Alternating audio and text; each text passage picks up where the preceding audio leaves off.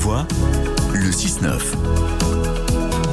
La vie économique de nos entreprises, c'est la nouvelle écho 7h17 avec Franck Banger et donc le parc de la Vanoise qui fête cette année ses 60 ans. Oui Laurent, c'est une des fiertés des pays de Savoie. Le parc national de la Vanoise est situé dans les hautes vallées de la Maurienne et de la Tarentaise. Il comprend une centaine de sommets qui dépassent les 3000 mètres d'altitude. Il abrite la plus grande colonie française de bouquetins et une faune de montagne très diversifiée.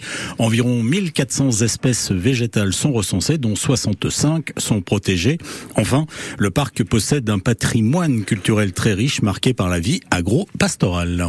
Alors vous nous en avez déjà donné quelques-uns, Franck, mais je suis sûr que vous avez d'autres chiffres à nous partager. Mais bien sûr. Alors, quand on pense au parc de la Vanoise, eh bien on pense bien entendu à son étendue de 530 km carrés.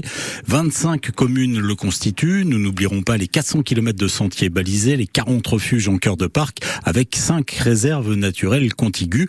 Et puis le parc, c'est aussi donc une entreprise à part entière, puisqu'il compte compte 75 agents permanents et 30 agents saisonniers pour un budget de 8,2 millions d'euros en 2022. Et puis j'ajouterais que le parc apporte un, soutien à l'agriculture et au pastoralisme. Oui, le maintien d'une agriculture économiquement viable et respectueuse des patrimoines constitue un enjeu fort pour le parc. Parmi les actions importantes, on peut citer les contrats environnementaux sur les alpages, les contrats et les actions pour préserver les prairies de fauche d'altitude ou encore plusieurs mesures d'accompagnement face à la prédation. Concernant les alpages, le parc accompagne accompagne les éleveurs avec des actions concrètes comme des héliportages, des actions pour faciliter le logement des bergers et travaille sur l'adaptation au changement climatique. Puis des innovations sont également menées en lien avec les acteurs du monde agricole. La fabrication du Beaufort, comme toute fabrication de fromage, génère des effluents potentiellement polluants pour l'environnement, dont le lactosérum.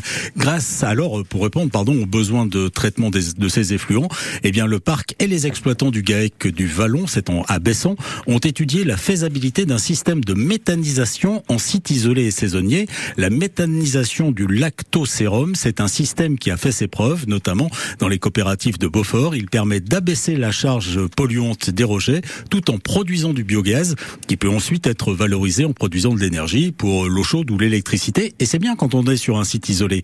Le méthaniseur euh, adapté aux conditions de l'alpage euh, dans le parc sera mis en route en juillet 2023 pour une euh, période d'expérimentation de deux années. Ah bah c'est bientôt alors, c'est le mois prochain. Ah oui, c'est le mois prochain. Parfait, merci Franck. On peut réécouter la chronique La Nouvelle Écho, c'est sur francebleu.fr ou sur l'application ici ICI. On vous dit à demain. On se dit à demain. Vous restez avec nous dans un tout petit instant. Il y a un très très beau cadeau hein, ah cette semaine. Il y a deux places VIP pour assister à l'arrivée du contre-la-montre Passy Combloux le 18 juillet.